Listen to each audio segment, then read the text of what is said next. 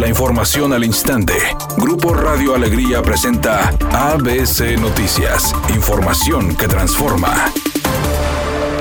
Un estudio realizado por la Secretaría de Movilidad de Santa Catarina reveló las deficiencias en el transporte público. Así lo informó el alcalde de ese municipio, Jesús Nava. El pésimo servicio de ruta son tres, ¿sí? Y el, buen servicio de ruta son dos.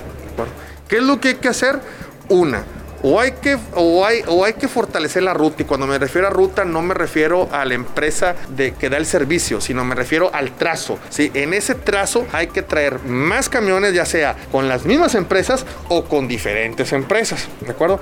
Y cuando me refiero al reordenamiento de, de rutas, quiere decir que ciertas rutas van empalmadas o que ciertas rutas no se están cubriendo. La gente en Santa Catarina, solamente el 6.7% eh, no están de acuerdo el precio, o sea, más del 90% sí están de acuerdo en el precio, pero lo condicionan diciendo, oye, dale un mejor mantenimiento a las unidades y más camiones. Por otra parte, Jesús Nava dijo lo siguiente sobre el metro. Si tenemos un metro hacia Santa Catarina, que así lo, lo, indicó el gobernador, que, que en el presupuesto, que así los, los diputados este, locales lo han, lo han este, favorecido, o lo van a favorecer y después se harán ya los estudios técnicos y demás para que se vaya para allá el metro. Ahora sí que viene de mucha ayuda porque la redistribución de rutas o fortalecer con más camiones pues serían ya a lo mejor de manera intramunicipal o sería para un para transbordar y sería pues con menos tiempo de traslados o menos tiempo de espera. El metro sin duda alguna es, es nos va a ayudar mucho Santa Catarina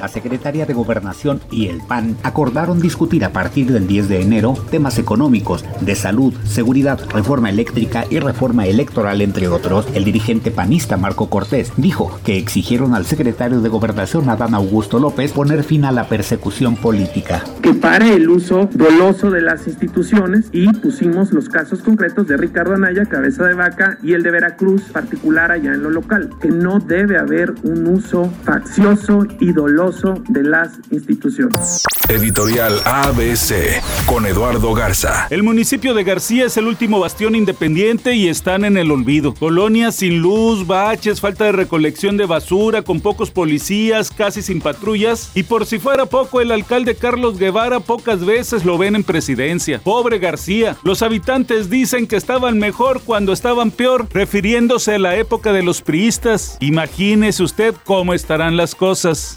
ABC Deportes informa, semifinales del fútbol femenil. El equipo del América femenil le ganó a Tigres 2 por 1, pero hoy el equipo de Tigres femenil, las Amazonas, tratan de llegar a otra final, levantar otro título, viniendo de atrás, perdieron el invicto, pero probablemente en casa, apoyadas con su gente, con su fútbol, puedan darle la vuelta a la tortilla y llegar a una final más el equipo de Roberto Medina.